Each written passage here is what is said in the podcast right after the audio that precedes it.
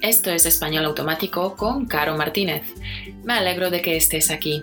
Si estás nuevo por aquí, si me escuchas por primera vez, que no te engañe el nombre de Español Automático. Sí, hablamos aquí de idioma español. Sí, nuestro objetivo es ayudarte a pasar del estado pasivo de entender español al estado activo de poder hablar español con facilidad y sin esfuerzo pero también ahondamos más profundamente en otros temas de cómo tener un éxito académico con tu español, de cómo conectar a nivel más profundo con los nativos durante tus vacaciones y en tus viajes y por supuesto cómo tener un éxito profesional y de poder acceder a más oportunidades laborales gracias a tu conocimiento de español.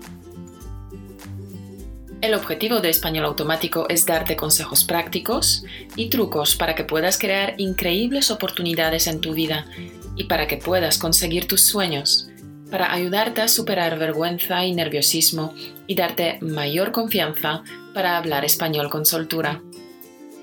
Si me has estado siguiendo ya desde hace un tiempo, o si eres nuevo por aquí y te gusta lo que oyes, por favor, ve ahora a iTunes y dale a este programa una reseña de 5 estrellas y déjanos un comentario.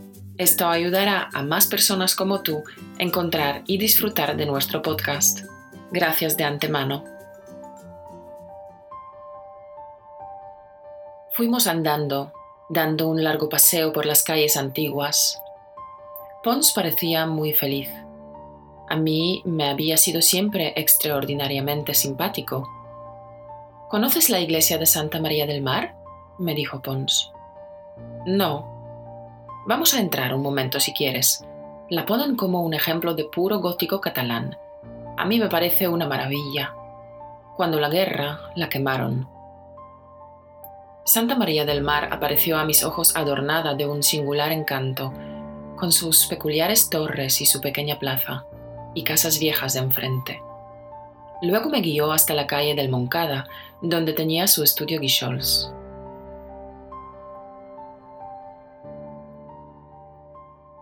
En este fragmento, Pons invita a Andrea a que vaya al estudio de su amigo Guichols. Hablamos otra vez del libro de Carmen Laforet, Nada. En el estudio de Guichols se encontraban con los amigos de, de Mas, a los cuales había hablado ya em, de Andrea. Andrea acepta ir, pero antes se paran a observar la iglesia de Santa María del Mar, que será también una de nuestras paradas hoy. Pero bueno, no adelantemos los acontecimientos. Empecemos donde terminamos en el podcast anterior, el 013, en la primera parte de nuestro paseo por las calles de Barcelona. Si todavía no lo has escuchado, hazlo ahora porque si no, estarás fuera de contexto. Y luego vuelve aquí para escuchar esta segunda parte de nuestro viaje por Barcelona. ¿Vale? Comencemos.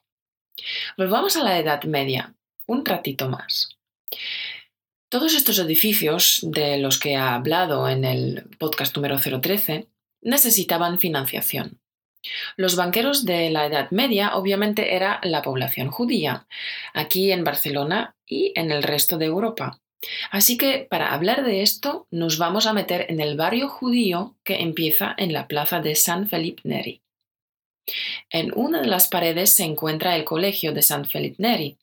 Es un colegio de niños pequeños. De hecho, esta plaza es un patio de juegos de este colegio. En el recreo salen aquí a jugar.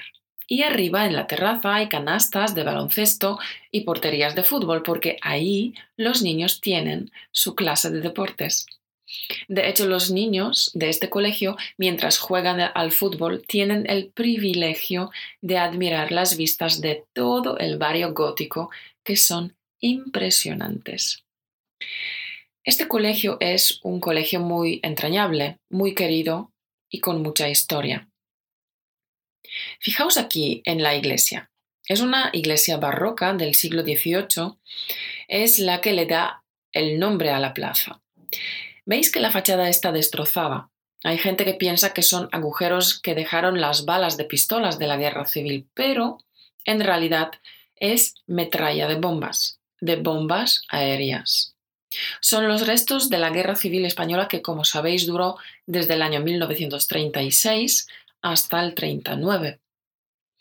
En la Guerra Civil Española se dio el fenómeno de bombardear la población civil desde los aviones. Era la primera vez que se hacía. Lo que ocurrió aquí es que aquel día, cuando cayeron las bombas, los niños del colegio San Felipe Neri estaban jugando precisamente en el patio. De repente sonaron las alarmas avisando de un bombardeo aéreo y el protocolo era meter los niños dentro de la iglesia porque tenía un sótano profundo. Y metieron a los niños dentro. Hay que decir que el barrio gótico no era una zona, militar, era una zona, igual que hoy, de población civil, de casas y de colegios, de comercios. Aquel día las bombas cayeron aquí, por error, porque en realidad iban para el puerto, estaban destinadas en realidad a bombardear los barcos. El impacto de las bombas fue directo. Lo que veis en el muro son los restos de las metrallas de las bombas que cayeron eh, en la plaza, pero también cayeron dentro de la iglesia. Y eran bombas que pesaban más de media tonelada, más de 500 kilos. Y aquel día murieron más de 40 chiquillos, más de 40 niños. Por eso, para recordar lo que ocurrió aquí, la gente se niega a reparar la fachada. La fachada se queda tal como está. Porque, además, durante toda la dictadura de Franco, estaba prohibido decir lo que había ocurrido aquí, en esta plaza. Entonces la gente de aquí y la iglesia decidieron no reparar la fachada para de esta manera recordar lo que pasó. Por supuesto, ante la insistencia del régimen franquista, inventaban excusas. Que no tenemos piedras, que no tenemos dinero para reparar, y de esta manera pudieron mantener esta memoria viva durante más de 80 años ya. Una vez acabada la dictadura de Franco en 1975, la gente empezó a hablar de esto abiertamente. Bueno, pero os diré que hablaríamos de dinero para financiar los edificios de los banqueros judíos. Bueno, pues la plaza de San Felipe Neri era ya parte del barrio judío, pero como podéis observar, no hay absolutamente nada judío en este barrio. ¿A qué se debe? Bueno, se debe a la destrucción del barrio judío. Siempre se dice que durante la Edad Media los judíos experimentaron un desarrollo muy grande lo cual es totalmente cierto. Pero también es cierto que cuando ocurría algo malo siempre les echaban la culpa a los judíos. Y un día ocurrió algo tan malo que casi acaba con todos los judíos de Europa y de paso casi acaba con toda Europa. En el año 1347 llegó a Europa la peste negra, la muerte negra.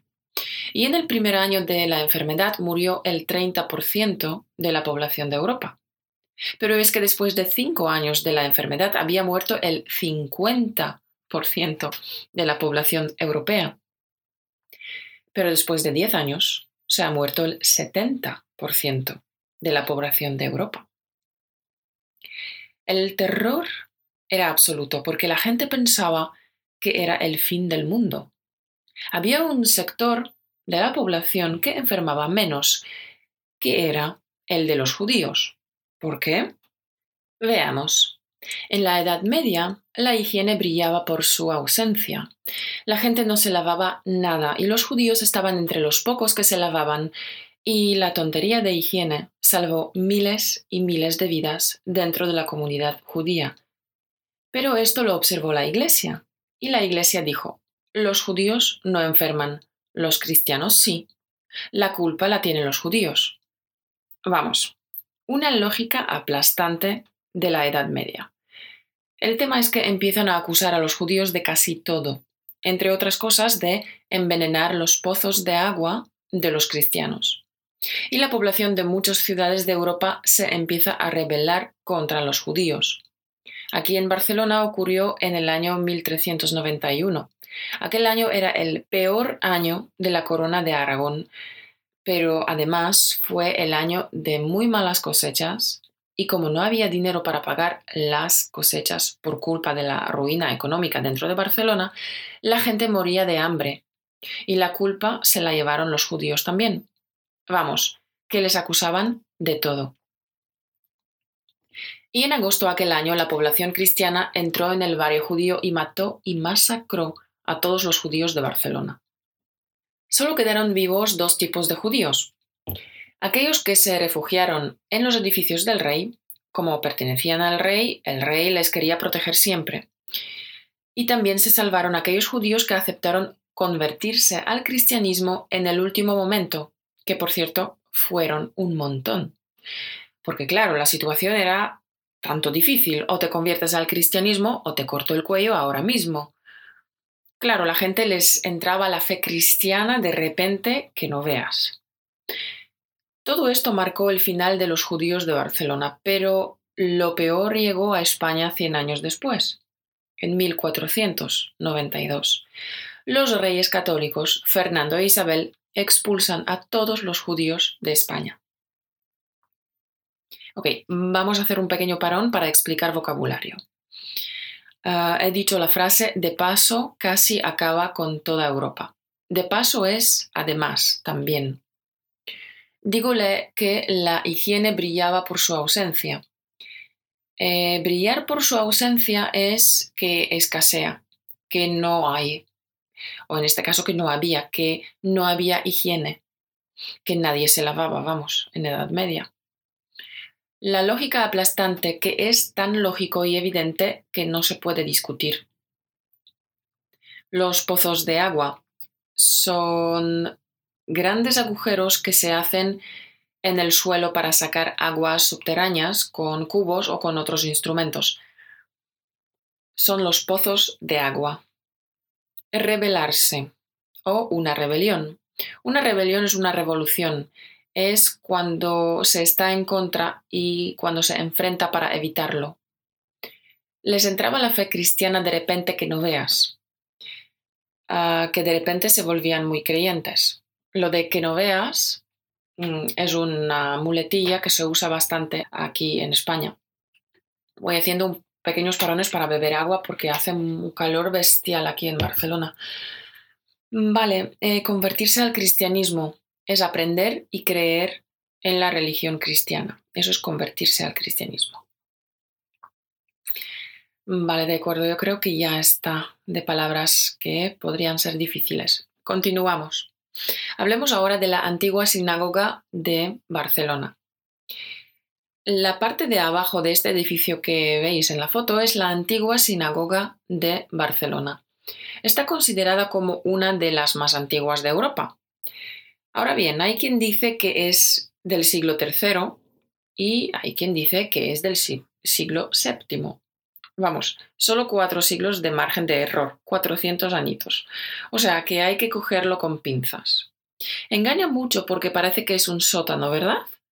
En realidad lo que ocurre es que esto es tan antiguo, el piso ha, ido subiendo de nivel con paso de los años, la ciudad va levantándose por capas y la sinagoga se quedó así como estaba y se ha visto enterrada por el crecimiento de la ciudad.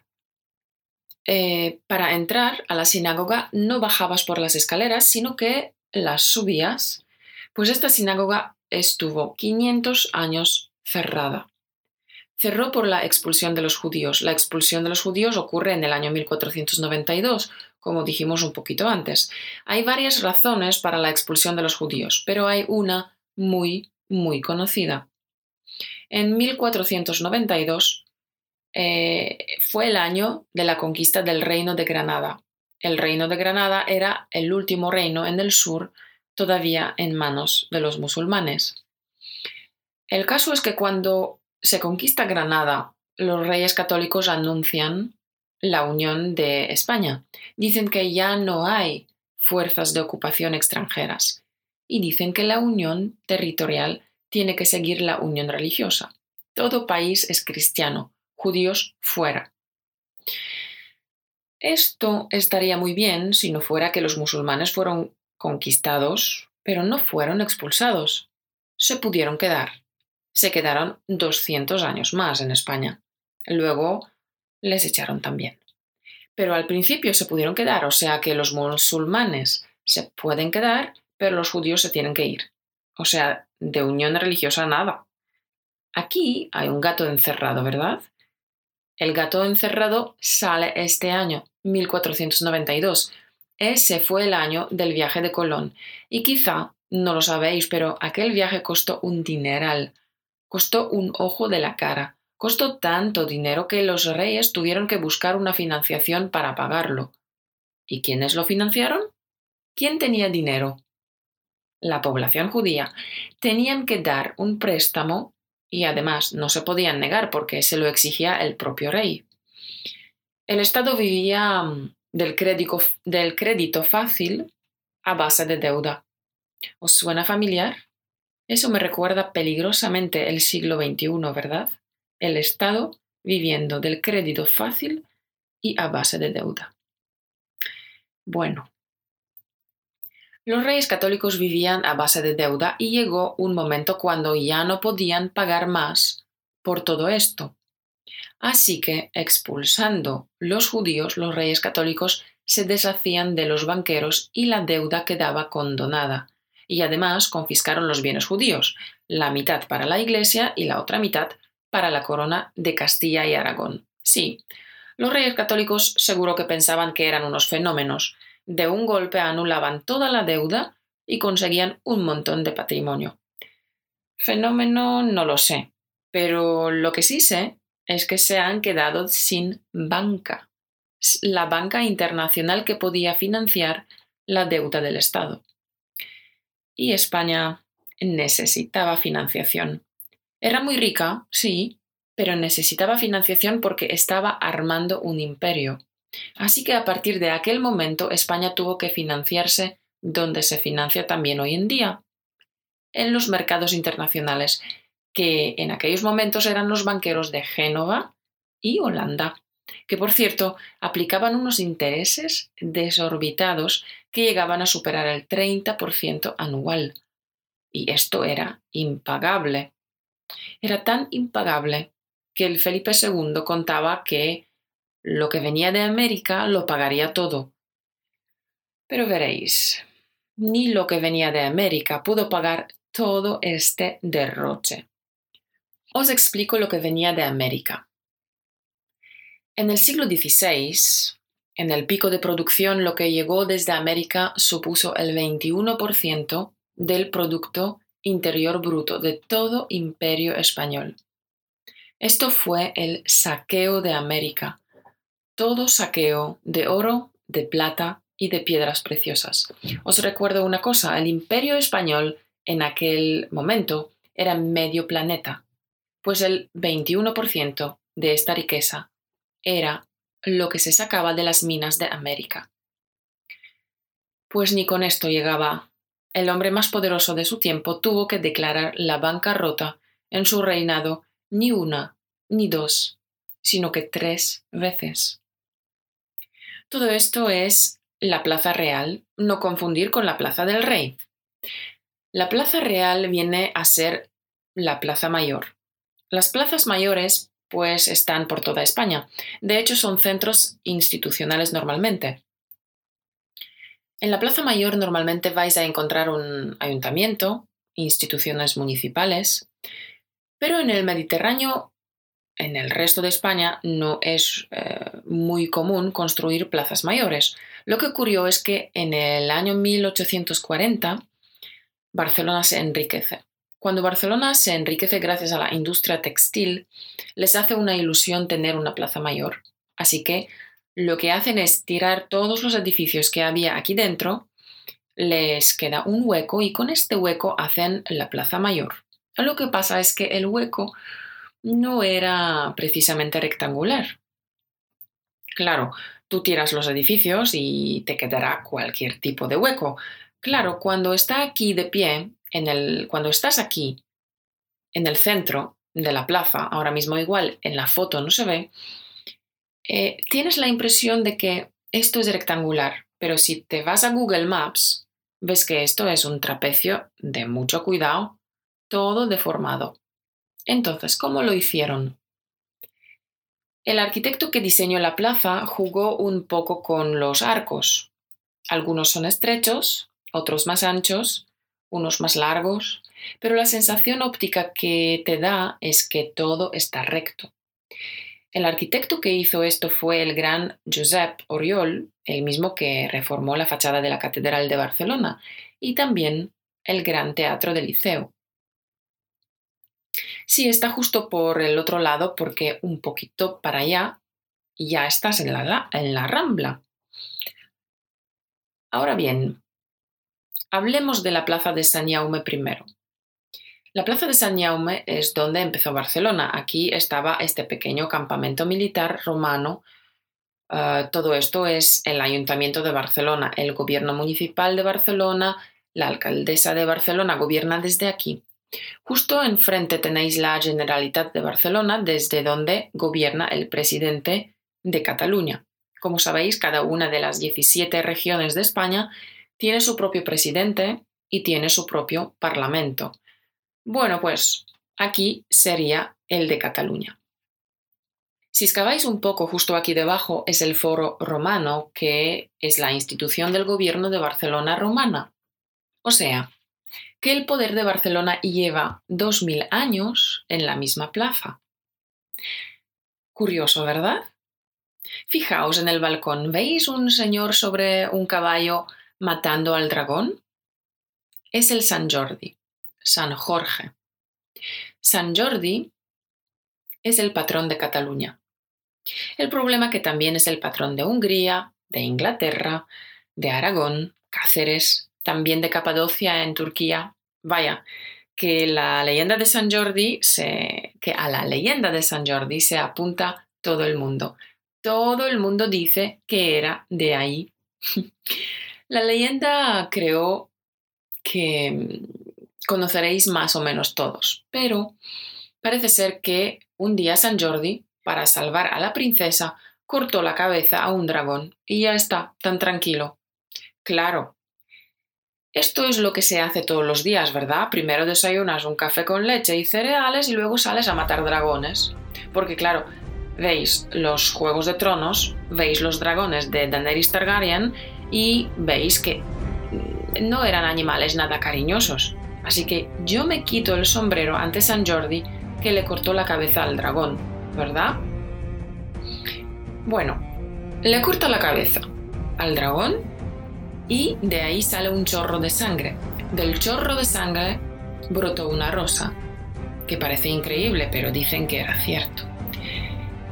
Vale, el tema es que San Jordi agarró la rosa y se la regaló a la princesa. Por eso, el 23 de abril de cada año, el día de San Jordi, aquí en Cataluña, los hombres les regalan una rosa a las mujeres. Y las mujeres les regalan a los hombres un libro porque es el aniversario también de Cervantes. Por lo tanto, es un día del libro. En el modernismo vais a ver San Jordis y dragones por todas partes, que se pusieron muy de moda. Vale, creo que hay que explicar algo de vocabulario, ¿verdad? Vale, cogerlo con pinzas.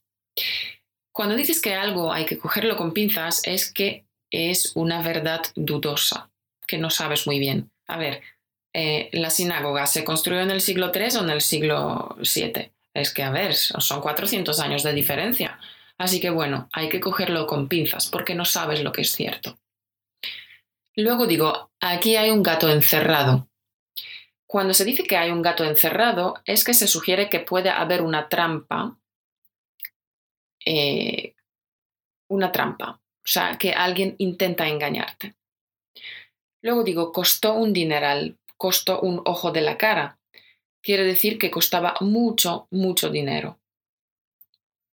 Condonar. Condonar es lo mismo que perdonar una deuda, indultar una deuda, anular una deuda que se tenía antes. Y hablo también de saqueo de América. El saqueo es el robo, y luego digo, me quito el sombrero ante San Jordi que mató al dragón, porque no me parece que sea tan fácil, Así que quitarse el sombrero es mostrar el respeto y admiración ante alguien o ante algo que alguien hace. Bueno, ahora nos trasladamos al Borne porque ahí nos vamos a encontrar con una maravilla de la Edad Media del gótico catalán, Santa María del Mar, la famosa Catedral del Mar, considerada por muchos como la iglesia gótica más bella del mundo, de la que hablaba el fragmento de la nada que leí al principio del podcast. Bien, todo esto que veis es la famosa Basílica de Santa María del Mar, que es el paradigma del gótico catalán, porque este edificio no tiene mezcla de estilos. Veréis, cuando tú trabajas un edificio tan grande como este en la Edad Media, en la Edad Media tardarías mucho en construirlo. Desde que se comenzaba la construcción hasta que se terminaban pasaban varios siglos, quizás siete generaciones de arquitectos con el mismo proyecto que heredaban el cargo del padre al hijo. Claro, pasaba tanto tiempo en construirse un edificio de este tamaño que cada época traía su propio estilo arquitectónico, por lo tanto había mezclas en varios en, un mismo edificio había varias mezclas arquitectónicas de varios siglos que pasaban. Pues en Santa María del Mar esto no ocurrió ¿Por qué? Porque se construyó solo en 52 años, que ya sé que hoy en día esto es una barbaridad, 52 años es mucho tiempo, pero creedme, en la Edad Media 52 años era un veranito, era nada. ¿Cuántas cosas cambiaban en 52 años en Edad Media? Pues ninguna. La historia estaba igual porque la Edad Media se caracterizaba en que la historia iba muy lenta. Era un ritmo muy distinto al que hoy llevamos en el siglo XXI, que todo cambia de, un día para otro. Fijaos, cuánto ha cambiado la, la vida en los últimos 52 años, ¿verdad? Pero en la Edad Media las cosas no cambiaban. Claro, ¿Cómo hicieron para levantarlo tan rápido entonces? Porque no han pasado siglos, sino esta iglesia se construyó en tan solo 52 años. Pues porque aquí participó todo el barrio. Vino todo el barrio del Borne a poner piedras para levantar esta basílica. Claro, el que venía a trabajar aquí podría ser un carpintero, un panadero o un marinero del puerto. Era gente que no sabía poner piedras y esto se nota en la fachada. Fijaos en la fachada. Tiene piedras muy pequeñitas porque alguien que no sabe poner piedras pone piedras pequeñitas. ¿Veis que las piedras de la fachada están rodeadas por un montón del mortero? El mortero era el cemento de la época que eh, se hacía a base de arcilla. Pues hay tanto mortero porque con el mortero iban tapando los huecos que les quedaban. Había huecos por todas partes porque no sabían poner las piedras. Pero da igual, porque este es el monumento a la gloria de Barcelona de la Edad Media. Y Barcelona durante estos siglos experimentó gran desarrollo, 600 años durante los cuales era una ciudad libre. El ciudadano de Barcelona tenía este estatus, el de ciudadano libre, porque no tenía ningún señor feudal. Esto siempre les dio mucha fuerza al carácter de los barceloneses, pero además, durante este tiempo Barcelona gozó de tener sus propias leyes, derechos e instituciones. Lo mismo ocurría en toda la corona de Aragón, y todas estas leyes, derechos e instituciones marcaban tu día a día, cómo tú te levantabas y cómo tú te acostabas. Y todo esto al final es lo que define tu identidad. Y cuando todo esto se vio amenazado, aquí lucharon con todas sus fuerzas para intentar mantenerlo. Las consecuencias eran nefastas porque este monumento a la gloria de Barcelona está justo al lado de un lugar donde Barcelona pierde todo. Y además lo pierde todo en tan solo un día. Y estoy hablando del cementerio de las Moreras, que está justo detrás de la Basílica de Santa María del Mar. La Plaza de las Moreras es en realidad un cementerio, Y las moreras son los árboles que crecen en la plaza. De la hoja de este árbol se alimenta el gusano de la seda, que teniendo en cuenta lo que la industria textil significó en Cataluña a partir de, eh, del año 1840, podéis entender que este árbol sea casi venerado aquí, ¿verdad? Lo cual es una paradoja de mucho cuidado porque la industria textil de aquella época funcionaba a base de algodón y no seda pero anteriormente había funcionado con seda. Y el árbol es el símbolo de esta tradición. Vale, lo que viene ahora, lo que voy a explicar ahora es bastante complicado. Si habéis seguido las noticias de España en los últimos años, os habéis dado cuenta que el tema de nacionalismo catalán es el tema un tanto tenso. Y si no habéis seguido las noticias de España, también os habéis dado cuenta porque este tema está por todas partes. y lo que no voy a hacer es intentar aquí formar la, la opinión de nadie. Yo sé que mis oyentes, los oyentes de español automático, sois inteligentes y que os basáis solos para formarse vuestra propia opinión. Yo lo que quiero es que se entienda de dónde sale todo esto, dónde se origina el problema. Y se originó el problema hace exactamente 300 años. Una vez os cuente lo que ocurrió aquí hace 300 años, podréis entender mejor por qué los sentimientos son tan fuertes, tanto de los que están a favor como los que están en contra. Los sentimientos fuertes los tiene aquí todo el mundo, en realidad. Dependerá de cómo lo veáis, cómo lo interpretéis, pero esto ya es vuestro trabajo, ¿vale? Yo solamente cuento lo que ocurrió. Así que vamos allá. Vale, después de reyes católicos, España ha sido la monarquía federal, de la que tanto he hablado. En concreto, estaba formada por tres reinos, tres superreinos, Navarra, Castilla y Aragón. Vinculados a estos reinos había reinos y territorios más pequeños, como podían ser Valencia o Murcia, y todo esto formaba la monarquía federal, un conjunto de reinos cuyo punto en común era la figura del rey.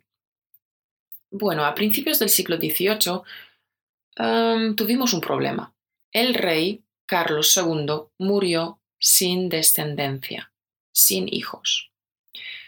Cuando muere sin descendencia, toda Europa quiere hacerse con el control de la corona de España y aparecen dos candidatos.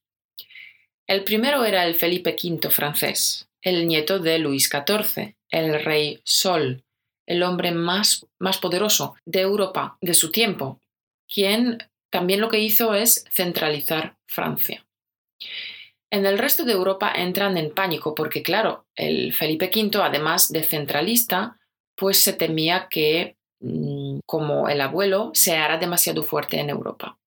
Así que todo el mundo empieza a buscar a, a otro candidato al trono de España. Pues lo buscan, van y lo encuentran. El archiduque Carlos de Austria. El archiduque dice que apoya la monarquía federal el apoyo inmediato de Aragón y de toda Cataluña y también el apoyo inmediato de Inglaterra y Holanda eh, recibe el archiduque. Pero al otro, al francés, ¿quién la apoyaba? Pues toda Francia. Como nadie en Europa se ponía de acuerdo porque se hacen dos bandos, por un lado los que apoyan al archiduque de Austria y por otro lado pues la Francia que apoya al francés, em, porque como no se ponen de acuerdo, pues hacen lo de siempre. Se hacía en toda Europa cuando hay un desacuerdo, pues todos a la guerra y a ver qué pasa, quién gana. Y comienza de esta manera una guerra que se llamó Guerra de Sucesión Española. Eh, pero antes de contároslo, voy a explicar cuatro expresiones, ¿de acuerdo? Eh, tengo subrayado aquí de mucho cuidado. Cuando tú dices que algo es de mucho cuidado, significa que es muy grande, muy eh, relevante o importante, algo a tener muy en cuenta. ¿Vale? Sucesión. La sucesión al trono significa eh, la sustitución de un rey por otro nuevo. El sucesor es el nuevo rey. De acuerdo. Pero en realidad esta era la primera gran guerra europea, un conflicto atroz que duraría 14 años y que le costó la vida de más de 5 millones de personas. Destrozó la economía europea y de paso a la francesa también. Francia entró en la semejante crisis económica que nunca fue capaz de salir de ella. De hecho, acabaron cortando la cabeza del rey durante la Revolución Francesa. La Revolución Francesa es la consecuencia de una crisis económica muy larga que comenzó precisamente con la Guerra de Sucesión Española. Una guerra que también eh, presenció cómo se murió un imperio, el imperio español. Y también cómo nació el otro imperio, el imperio inglés, que dominaría al mundo durante los siguientes 200 años. La guerra de sucesión española configuró Europa. La guerra parece que la va a ganar el archiduque porque es el rey que más apoyo tenía, ¿verdad? Pero el archiduque de repente hereda el imperio austriaco. El heredero en realidad era el hermano mayor del archiduque, pero este hermano decidió morirse sin previo aviso y además de una varicela. Y esto no se lo esperaba nadie. Con su muerte se tambalea toda la estructura de poder de Europa. El archiduque hereda a Austria y dice ¡Ostras! Yo con esto no contaba. Toda Austria. Inglaterra tampoco se lo esperaba y se dice ¡Ostras! Llevamos 14 años peleando para que el imperio de Francia no se una con el, imperio de España, pero ahora parece que el imperio de Austria se va a unir con el imperio de España. Esto no puede ser. Preferimos que el rey francés se lleve a España. Entonces van al Felipe V, el rey francés, y le dicen Mira, Felipe V, te hemos juzgado mal, Creemos que vas a ser buenísimo como rey de España. Creemos que lo vas a hacer muy bien. Aquí no ha pasado nada, era un malentendido. Te reconocemos como un rey y tú, a cambio, firmas este papelito llamado La Paz de Utrecht. La Paz de Utrecht era una sentencia de muerte para el imperio español. La Paz de Utrecht, entre otras perlas, nos costó Gibraltar. Es el tema que lleva enfrentados Inglaterra y España 300 años. Y lo que nos queda. Pero nos costó mucho más. Nos costó toda Europa. ¿Por qué? Felipe V quería ganar a toda costa, y si para ello tuvo que malvender las tierras españolas, lo haría. Y lo hizo. Y toda Europa firma paz con él porque a cambio les cede terrenos. Les cedió toda Europa, menos la corona de Aragón. Felipe V decide entrar en Barcelona. Le pone asedio a la ciudad, pero no es capaz de entrar. La muralla que rodeaba la ciudad era un producto de ingenio militar del siglo XVIII, en forma de estrella, donde no hay posibilidad de un ataque frontal, de un ataque enfrente. Felipe V se desespera, pide ayuda a Luis XIV y Luis XIV le envía un ejército de élite, 40.000 de sus mejores soldados con su mejor general. Y desgraciadamente para los catalanes, este era un gran general. Se dio cuenta que el problema era la muralla y también se dio cuenta de que había un punto débil en esta muralla que justamente se encuentra detrás de los edificios de, este, de esta plaza, de la pared, de la Santa María del Mar. Así que concentran en este punto el fuego de artillería y se abren brechas en el muro. Y el 11 de septiembre de 1714 entran en esta zona en masa al ataque 18.000 soldados franceses vamos, la mitad del ejército francés. Y es justo en esta plaza donde tiene lugar uno de los últimos intentos de la defensa de la ciudad, desesperada ya porque el ejército catalán estaba agotado. Así que los que lucharon aquí fueron, ante todo, las mujeres y los estudiantes de la universidad. Y el 11 de septiembre pierden y cae Barcelona. Y aquellos últimos defensores de Barcelona nunca salieron de esta plaza. Están enterrados debajo de la plaza, en el mismo lugar donde cayeron luchando. De ahí viene todo este monumento. Está escrito en él, en el cementerio de las Moreras no se entierra ningún traidor. Hasta perdiendo nuestras banderas será la urna del honor. Bueno, entonces, ¿qué ocurre con Barcelona después de la guerra? ¿Qué ocurre con Cataluña después de la guerra? ¿Qué ocurre con España después de la guerra? Felipe V se convierte en rey, el primero de la dinastía de los Borbones, la dinastía que tenemos hoy en día reinando en España. Empezó con el Felipe V. Además, Felipe V es centralista, centraliza todo el país, acaba con todas las fronteras interiores que tenía España. Además, Felipe V comenzó también represión política y militar que duró aproximadamente 20 años. Y durante estos 20 años murió mucha gente y España lo pasó muy mal. Después de los 20 años, el país estaba ya centralizado y fruto de esta centralización ocurrió un curioso fenómeno. Castilla, que tenía el monopolio directo del comercio con América, lo pierde. Toda España puede hacer el comercio directamente con América y esto lo empieza a hacer Cataluña. ¿Y sabéis cuál fue el producto en masa exportado de Cataluña a América? no, no fueron las telas. Bebidas alcohólicas. De hecho, Ron Bacardí, ¿sabéis de dónde sale? ¿Quién era el señor Bacardí? Pues el señor Bacardí era un señor de Sitges, de aquí, de al lado de Barcelona, un catalán que emigró a Santiago de Cuba y ahí montó lo de Bacardí. Y así nace una de las empresas más grandes de alcohol en todo el mundo. El segundo producto era el textil.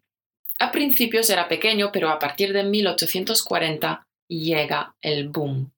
Porque a partir de 1840 Cataluña consigue hacerse con el monopolio para la producción y comercio de textil en toda España y en las colonias que pertenecían a España, lo cual incluye el jugoso mercado de Habana en Cuba y es cuando empieza a entrar mucho dinero a Cataluña. Es tanto dinero que cambia el orden social en Cataluña. Le da una patada a la aristocracia, que es lo que mejor se puede hacer em, aquí en Cataluña. Y aparece la burguesía industrial, es la que manda y la que es tremendamente culta. Y es la que financia el Renacimiento Cultural de Cataluña, un movimiento por la literatura en catalán, ah, pero que enseguida se extiende a otros campos de arte y de la cultura en general, y que finalmente llegaría a la arquitectura. El famoso modernismo es el hijo de este movimiento de renacimiento cultural. Y en pleno auge económico y en pleno auge cultural, Barcelona quiere convertirse en una capital internacional, como pues es París o como es Londres, y organiza dos eventos que van a cambiar la historia de esta ciudad. El primero, la Exposición Universal de 1888. Viene medio mundo a verlo. Y el segundo, la Exhibición Internacional de 1929. Viene la otra mitad del mundo. Y entonces Barcelona se coloca en el mapa se convierte en una ciudad internacional y luego se acaba todo. Porque llega la Guerra Civil Española. Y con la Guerra Civil Española llega Franco y su represión. Y Franco quiso acabar con esta ciudad como quiso acabar con tantas cosas en España. Pero obviamente no lo consiguió. Aquí estoy yo grabando este podcast dando fe que Barcelona sigue en pie. Vale, nos queda nuestra última parada hoy, y nos trasladamos ante una maravilla del modernismo que es el mercado del Borne. Ahora hablaremos de cómo se desarrolla la guerra civil española y cómo la supera Barcelona, la supera Barcelona y de lo que es Barcelona también hoy en día. Entramos en el Paseo del Born. Fijaos en, en esta casa. ¿Veis? La casa es antigua y que justo al lado empiezan las casas más modernas. Parece que está partida, ¿verdad? De hecho, si os fijáis en la ventana, hay solo la mitad de la ventana. Felipe V consideró a Barcelona ciudad rebelde, así que decidió que Barcelona necesitaba mucho control militar para que no se volviesen a sublevar. Así que lo que hizo es plantarles una fortaleza militar en medio de la ciudad, la famosa fortaleza militar de Ciudadella, que es el origen del parque de la Ciudadella de hoy. Este parque es el centro de la ciudad. Era, mm, un, era en realidad eh, el centro de la fortaleza militar. Muchos de los edificios de este parque eran edificios del cuartel militar. Pero la fortaleza militar no estaba solo confinada al parque, llegaba hasta donde se encuentra la ventana partida de este edificio. Aquí era el inicio de la fortaleza militar. Era la más grande en Europa, en suelo urbano. De hecho, los cañones del castillo del Montjuic se habían girado y ya no apuntaban al mar para defenderse de los ataques desde el mar. Ahora apuntaban al centro de Barcelona y fue bombardeada alguna vez para tenerla controlada. De hecho, para edificar esta fortaleza militar tan grande, como aquí había muchas casas, Felipe V obligó a que fuesen los habitantes del barrio los que derribasen sus propias casas, los que destruyesen sus propias casas. 1.200 casas. Felipe V dejó a 5.000 personas a la calle. Les dijo que les iba a hacer otro barrio, pero lo hizo 70 años después, el barrio de la Barceloneta. De hecho, Felipe V prohibió que la Barcelona, las en Barcelona las familias dispusiesen de más de un cuchillo por familia, porque era un arma. El cuchillo tenía que estar atado a la cocina. Por eso en Barcelona había tanta tradición de afiladores. El afilador es alguien que va por las casas afilando los cuchillos. Antes había un puesto de afilador donde la gente pues llevaba sus cuchillos pero eh, ahora era el afilador el que tenía que ir por las casas, de casa en casa. Esto no se daba en otras ciudades.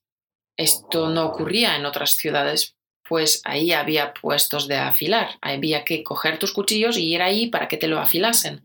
Pero sí que se daba en zonas rurales donde el afilador tenía que ir de pueblo en pueblo. Como puedes ver, el Felipe V era una figura muy adorada aquí en España, en Barcelona. Se le tiene mucho cariño aquí. Bueno, espero que hayas pillado el sarcasmo, ¿verdad? El Felipe V, precisamente muy querido, no estaba aquí. Ahora nos trasladamos al mercado del Borne. Es un mercado modernista construido en 1876. En aquella época se construyó eh, un mercado igual a este en cada uno de los distritos de los cuales consta Barcelona. El más famoso seguramente lo conocéis, que es el de la Boquería, el que está en la Rambla. El de la Boquería está a pleno rendimiento y se come muy bien. Recomiendo muchísimo pasar por el mercado de la Boquería para probar zumos de fruta recién exprimidos y son muy baratitos, un euro, un euro cincuenta. Os lo recomiendo de verdad, son buenísimos. Entonces, el mercado de boquería está a pleno rendimiento y el de Borne, en cambio, cerró hace 30 años, pero volvió a abrir hace 3. Pero abrió como museo, no como un mercado. Un museo muy vinculado a la Barcelona del año 1714 y a, lo que fue la guerra de sucesión. Y hablando de guerras, la Guerra Civil Española comenzó en 1936 y terminó en 1939. Duró algo más de tres años y se llevó por delante la vida de más de un millón de personas y destrozó el país completamente. La Guerra Civil creó tal fractura social que no la cicatrizó del todo aún. Llevamos 80 años aquí. En el año 36 España era una república y contra esta república se levantaron los sectores más reaccionarios. Y uno de ellos era el ejército, pero no era todo el ejército. Fue un sector en concreto del ejército, el de los generales africanistas, que eran los que luchaban en las guerras de Marruecos. Por aquel entonces, eh, Marruecos aún era colonia española, la mitad de Marruecos, porque la otra mitad era francesa. España no quería soltar Marruecos porque tenía muchos intereses mineros y energéticos, minas de plomo, minas de hierro y de fosfatos. La población de Marruecos quería la independencia, se rebelaban y los generales africanistas iban a acabar con la rebelión. Estaban muy acostumbrados a pasar a cuchillo a la población local. Eran los más rudos y también eran los que más experiencia de combate tenían en el ejército.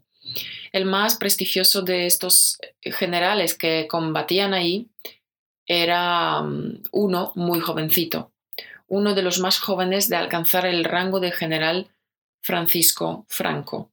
Entonces, este sector de, ejército da un golpe de Estado, pero no triunfa. Solo consiguen la mitad de país la otra mitad siguió siendo republicana. Todo el este fue republicano. Aragón, Cataluña, Valencia. El norte se, divide en dos partes, una parte franquista y la otra republicana. Y ahí comienza la guerra. Una guerra de desgaste y lenta, porque Franco quería que fuese lenta, porque lo que quería Franco era ir avanzando poquito a poco, entrar en un territorio y acabar con toda la disidencia presente y futura, y esto requiere tiempo. Por lo tanto, la guerra era muy lenta. Finalmente Franco gana la guerra y comienza la dictadura, su dictadura militar franquista, que duraría casi 40 años. Esta dictadura terminó en el año 75 porque, en contra de lo que todo el mundo temía, resulta que el Franco también era mortal y se murió. Murió y comenzó el proceso de democratización, lo que se llamó la transición. La transición duró tres años y culminó en el año 78 con las primeras elecciones democráticas en España en mucho, mucho tiempo. Pues cuando Franco entró por Barcelona, se encontró con lo siguiente una ciudad que era independentista, republicana, anarquista y sindicalista. Castigó a Barcelona como castigó a toda la España republicana y de paso la España franquista. De Franco no se salvaron ni los que lo apoyaron. Barcelona tenía un problema enorme para Franco. Barcelona estaba derrotadísima militarmente, pero tenía muchísimo prestigio político. Era una zona de mucha influencia. Franco, en un momento en el que aún no estaba asentado en el poder y ya quería iniciar el proceso de centralización, y Barcelona se iba a oponer, porque siempre ha tenido sus propias leyes y su propia independencia. Así que como se iba a oponer, Franco quiso atacar y atacó. Físicamente, ni a Cataluña ni a Barcelona se las perjudica, siguieron siendo las principales zonas económicas de España, por eso no las toca. El castigo de Franco fue moral, porque Franco lo que quería era acabar con el espíritu de rebeldía, y para ello tocó donde más dolía, la identidad. Y Franco sabía muy bien que todo lo que había sido Barcelona lo había sido por su relación de privilegio con el mar. Y esto fue lo que cortó cortó la relación de Barcelona con el mar.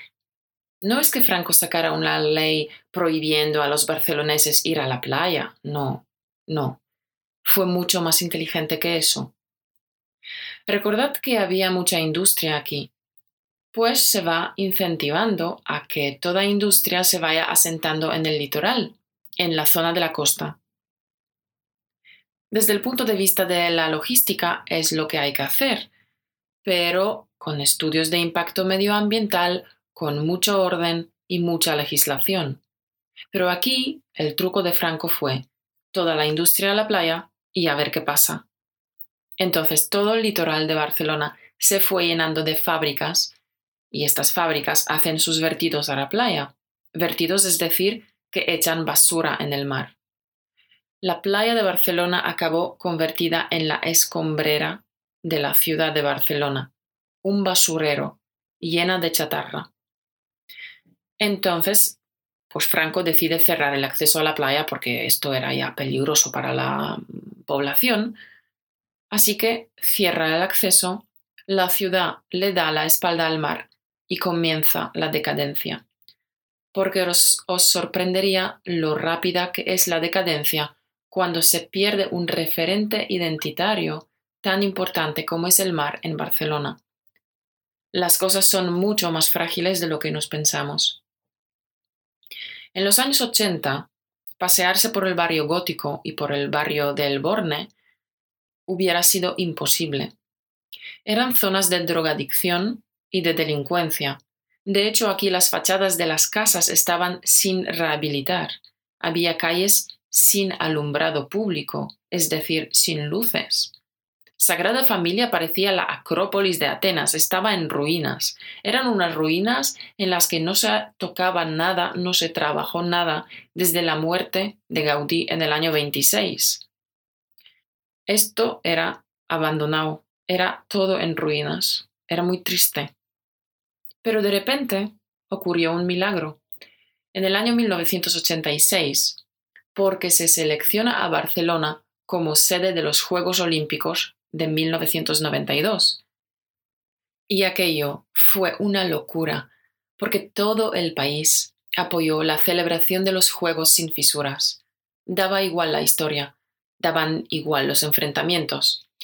Barcelona no dejaba de ser una de las capitales de España, y los Juegos eran la última oportunidad de sacar todo esto adelante.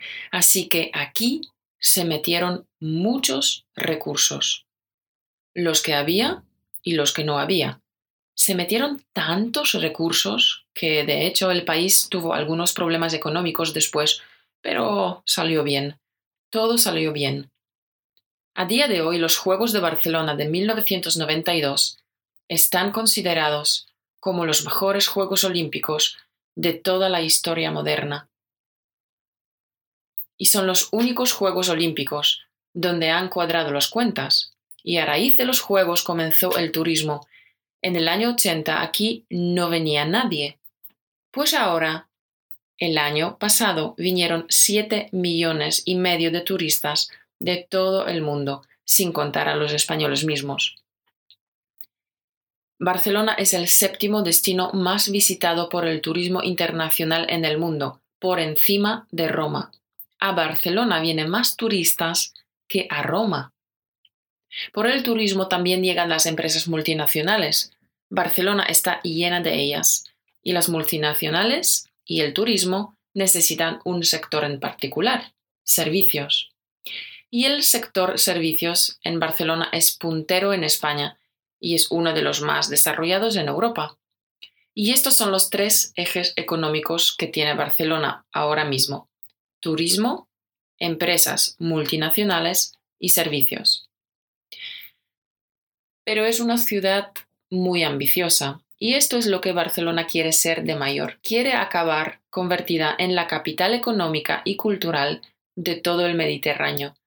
En otras palabras, la ciudad de referencia para toda la euroregión mediterránea. A ver si lo consiguen. Pero ojo, porque ¿cómo comenzó esta ciudad? A ver si los recordáis. En el capítulo 013 lo, lo comenté. Barcelona comenzó como un pequeño campamento militar romano plantado en la plaza de San Jaume. Y un día levantaron un pedazo de muralla. Con la tontería de la, de la muralla y la expansión por el Mediterráneo de la corona de Aragón, acabaron convertidos en la capital de todo un imperio marítimo que dominó el Mediterráneo. Y luego lo perdieron todo, absolutamente todo, en la guerra de sucesión española pero vuelven a comenzar y lo hacen con la industria textil, con la revolución industrial. Y luego lo vuelven a perder todo, absolutamente todo, al igual que el resto de España, con la guerra civil. Y luego vuelven a comenzar. Y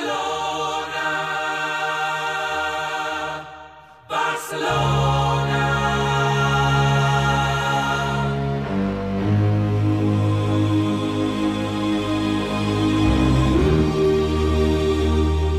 hacen con unas Olimpiadas, con los Juegos Olímpicos. Se reinventan y se convierten en lo que hoy en día son, capital de turismo, de las multinacionales y de los servicios. A día de hoy, de Barcelona, pero especialmente de los barceloneses, ya toca creerse cualquier cosa, porque nos sorprenderán. Pero esta historia os la contaré dentro de unos añitos. Y antes de terminar, voy a eh, explicar vocabulario. Fractura social. Una fractura es una rotura. Se suele usar para decir que alguien se ha fracturado un hueso, por ejemplo. Una fractura social hace referencia a un daño en la sociedad, una división que se hace en, dentro de la sociedad. Cicatrizar. Cicatrizar es cuando una herida abierta se cura y se cierra. Donde estaba la herida queda una marca que se conoce como cicatriz. La rebelión o se rebelaron. Rebelarse es estar en contra o oponerse. Los que se rebelan se les conoce como rebeldes. ¿Vale? La disidencia. La disidencia es la opinión en contra, un desacuerdo. La transición es un proceso de cambio. En este caso se refiere al proceso de pasar de una dictadura a una democracia. De ahí la transición derrotadísima militarmente. Cuando alguien está derrotado militarmente es que no le quedan fuerzas militares para hacer frente a un, enemigo. Castigar o el castigo. Castigar es imponer una pena o condena eh, a alguien por su mal comportamiento. Esto es castigar. Incentivar significa premiar eh, o promover ofreciendo facilidades o ventajas para que se haga alguna tarea. Una escombrera, donde se acumulan los desechos y la basura. Una chatarra son desechos metálicos, objetos de metal rotos y abandonados. La decadencia es el deterioro de algo, la pérdida de su fuerza y de su importancia. Eh, un referente identitario o la identidad es algo con lo que nos identificamos, algo que representa lo que somos. Para algunos será la comida de su país, para otros la bandera, para otros el himno nacional. En Barcelona, el mar es el referente de identidad. La delincuencia, un delincuente, es el conjunto de delitos que se cometen. El delincuente es el que comete delitos. Apoyar sin fisuras. Una fisura es una rotura parcial. Apoyar sin fisuras se refiere a que se ofrece un apoyo total, una ayuda total, sin excepciones. Enfrentarse o los enfrentamientos hace referencia a la lucha, a la rivalidad, a la enemistad. Ah, ¿Qué quiere ser de mayor? Es una expresión que se usa para indicar a dónde se quiere llegar en el futuro. Es una frase que usan los niños para decir qué profesión quieren tener en el futuro, pero ahora también se usa a modo de broma por personas que ya son mayores para expresar algo que les gustaría conseguir ellos mismos. Ah, y un pedazo de muralla. En este caso no significa que sea un trozo o una porción de una muralla. Es una expresión que indica que la muralla es increíblemente grande, enorme, un pedazo de muralla. Puedes también decir, por ejemplo, un pedazo de bocadillo. Cuando alguien tiene un bocadillo enorme, puedes decir un pedazo de bocadillo. Vale, de momento nosotros nos detenemos aquí. Antes de despedirnos, como siempre, un poco de motivación para todos los oyentes de Español Automático Podcast. No importa cuántos errores cometas o cuán lento sea tu progreso, siempre estarás por delante de aquellos que no lo intentan. Sigue escuchando los podcasts todos los días, sigue el método de español automático y ni te darás cuenta de tu mejora, de tu enorme progreso pero los demás sí se darán cuenta. Los demás sí que notarán lo bien que hablas, lo mucho que has progresado, así que sigue escuchándonos y tu español estará por delante de aquellos que no lo intentan. Terminamos hoy el podcast sobre Barcelona, espero que os haya gustado, que hayáis aprendido algo más sobre Barcelona. Sobre Barcelona hay mucho más que contar, muchos más sitios que visitar y hablar. Y me queda, por supuesto, todo modernismo, pero ya lo haremos más adelante, después de vacaciones, ¿de acuerdo? Y igual en unos podcasts un poco más cortos que estos dos han salido bestiales, más de una hora. Si quieres más artículos, audios y vídeos que publico semanalmente y otro contenido exclusivo como los podcasts secretos, ve y suscríbete a mi newsletter gratuito en españolautomático.com Ahí en el footer de la página, abajo del todo, se encuentra un botón amarillo para que te puedas inscribir para recibir todas nuestras novedades y también sorpresas exclusivas solo para nuestros suscriptores. Os veré ahí para responder a vuestros comentarios y mensajes. Cuidaos amigos. Gracias por escuchar y si te ha gustado lo que has oído hoy, asegúrate de dejar una reseña de 5 estrellas y un comentario en iTunes esto me ayudará a llegar a más personas que desean crear un entorno de inmersión para hablar español con soltura. Ellos, al igual que tú, desean mejorar su vida y tener más oportunidades laborales y poder conectar con los demás a un nivel mucho más profundo y mucho más significativo a través de español. En la aplicación de iTunes, busca Español Automático, pincha en Valoraciones y Reseñas, Ratings and Reviews y escríbenos una reseña con 5 estrellitas. Gracias. Te agradezco tu apoyo más de lo que te imaginas. Hoy me gustaría leer tres reseñas de nuestros oyentes. Primera viene de Brasil, que dice, creo que este podcast era todo lo que necesitaba para mejorar mi español. Felicitaciones, bonísimo. Otra reseña de Brasil también, de Carolina, Carolina Belloso. Dice, soy brasileña y empecé a estudiar español recientemente. La profesora Caro me está ayudando mucho. Su pronunciación es excelente y me inspira a querer más fluidez en el idioma. y otra reseña de un practicante de español de Italia que dice podcast muy útil. Caro es muy clara y su podcast te ayudarán a ganar más confianza y fluidez en tu español hablado. Me gusta mucho. Muchísimas gracias a estos tres oyentes que he elegido hoy para leer y a todos vosotros que me dejáis vuestras reseñas en iTunes y mensajitos también en iTunes, en Facebook, en Instagram y en Pinterest. Espero pronto poder leer también tu reseña. Para cualquier otro asunto, petición o comentario de mejora, contáctame por email al españolautomático.gmail.com y yo personalmente te responderé y te ayudaré en cuanto pueda. Tus comentarios y sugerencias ayudan a que Español Automático sea aún mejor. Nos volveremos a ver la semana que viene. Que tengáis una semana fantástica. Chao. Esto ya es todo por hoy acuérdate de visitar nuestra página web en españolautomático.com. Tendrás acceso a los podcasts gratuitos, a los vídeos, a los artículos del blog, a los paquetes de lecciones y mucho más.